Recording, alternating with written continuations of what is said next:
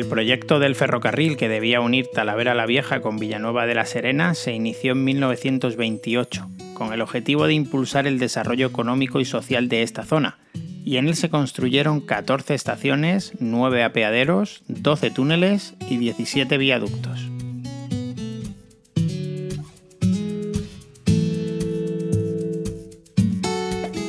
Turismo Madrigalejo. Señalización turística inteligente en formato audio. Vía Verde.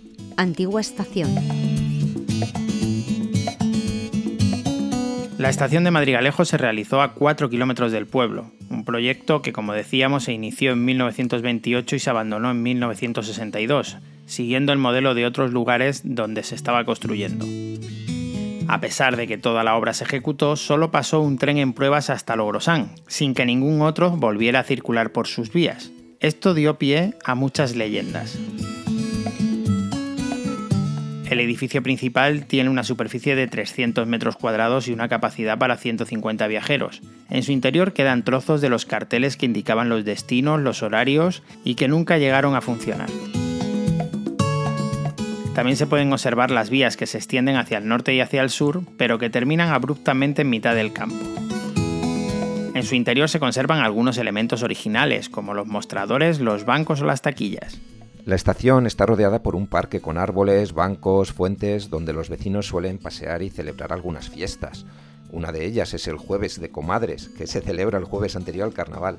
Ese día los jóvenes del pueblo atan latas vacías a sus bicicletas, hacen ruidos por las calles, luego se van de romería a la estación, donde comen, beben y bailan al sol de la música.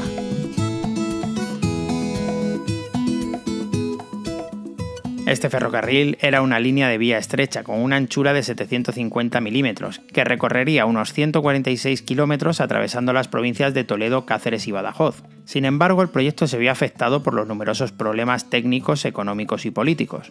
La guerra civil, la posguerra y la dictadura retrasaron las obras y redujeron además los presupuestos. La aparición del transporte por carretera hizo que el ferrocarril perdiera interés y rentabilidad, hasta que finalmente en 1962 se decidió abandonar el proyecto dejando la obra inacabada y fantasmal que actualmente se está intentando recuperar. El camino está en recuperación.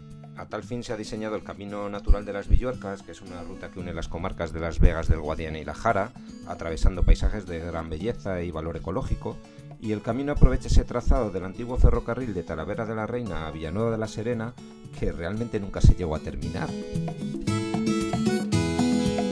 El camino natural tiene una longitud de casi 70 kilómetros y se divide en seis etapas.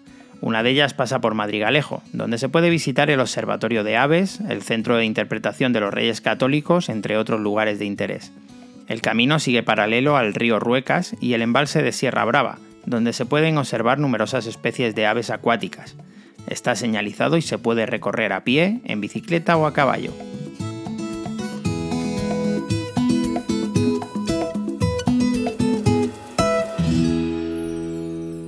Una producción de Radio Viajera financiada en el marco del Proyecto para el Desarrollo de los Pueblos Inteligentes de la Junta de Extremadura y la Unión Europea, con el apoyo del Ayuntamiento de Madrigalejo.